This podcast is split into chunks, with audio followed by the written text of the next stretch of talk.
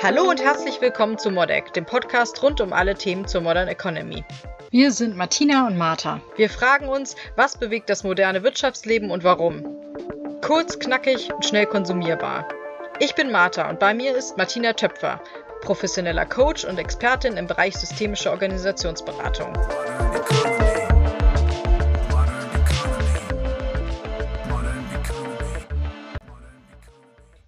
Aktuellen Folge werden wir uns noch einmal mit dem Thema Corona-Krise beschäftigen. Es wird darum gehen, wie man bestmöglich die Krise kommuniziert und was dabei wichtig ist. Muss man jetzt anders kommunizieren, wo man nicht mehr von Angesicht zu Angesicht sprechen kann? Gibt es da von deiner Seite Tipps oder Maßnahmen, wie man das besser machen kann oder was man dabei berücksichtigen sollte? Erstens, ich erfahre gerade, dass überhaupt kommuniziert werden muss. Also der eine Führungskraft hat jetzt gerade noch mehr Herausforderungen, weil sie sogar noch viel mehr kommunizieren muss. Eben dadurch, dass so viele Verunsicherungen und Ängste da sind, muss ich viel mehr kommunizieren. Ich kann nicht in den normalen Tagesablauf übergehen, weil wir eine Ausnahmesituation haben. Und bevor ich zum Alltag übergehe, muss ich erstmal einen Raum schaffen für, für die Ängste, für das, was vielleicht einfach auch mal ein Smalltalk. Weil viele haben gar keine Erfahrung mit Homeoffice in der Gesellschaft ist ja Homeoffice auch so ein bisschen kritisch betrachtet. Da heißt es dann so schnell, ja, ja, Homeoffice und dabei wird gebügelt und dabei wird ein Kuchen gebacken. Aber es geht ja jetzt wirklich um produktives Arbeiten. Und das muss ich manchen Menschen vielleicht auch erstmal nahebringen, denen eine Struktur aufzeigen, wie ich Homeoffice auch richtig gestalten kann.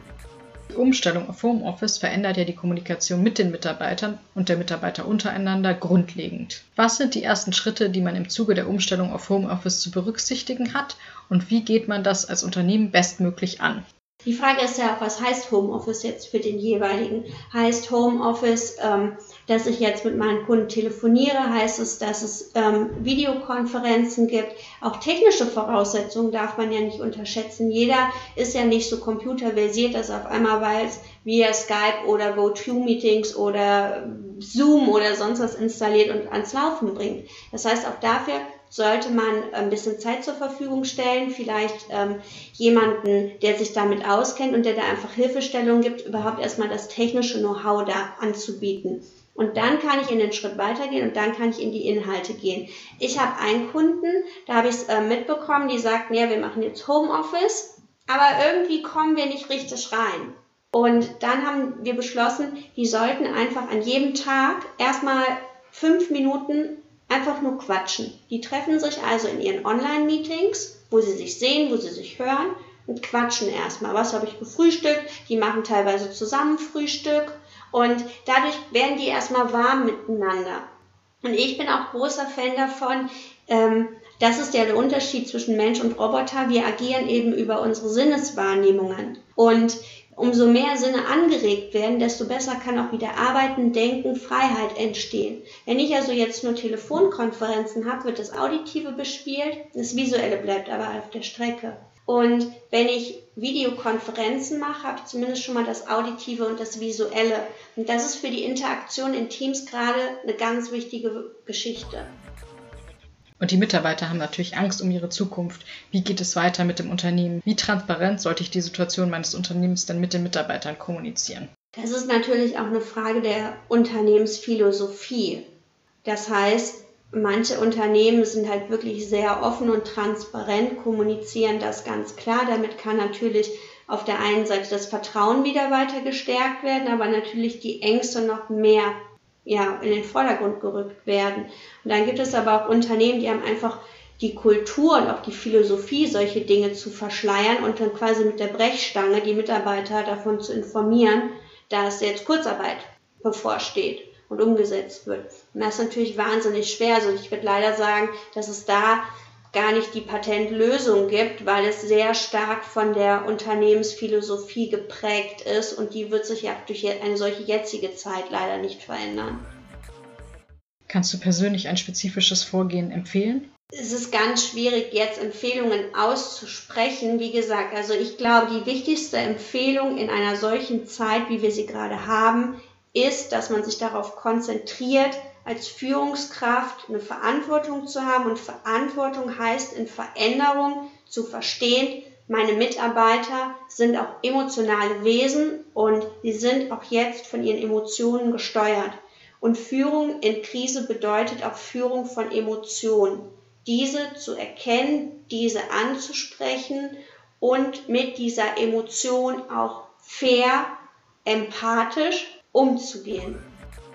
Gut, dann bist du doch per se dafür, dass man Mitarbeiter abholt und mit ihnen auch offen spricht, weil ansonsten sind da ja noch viel mehr Ängste.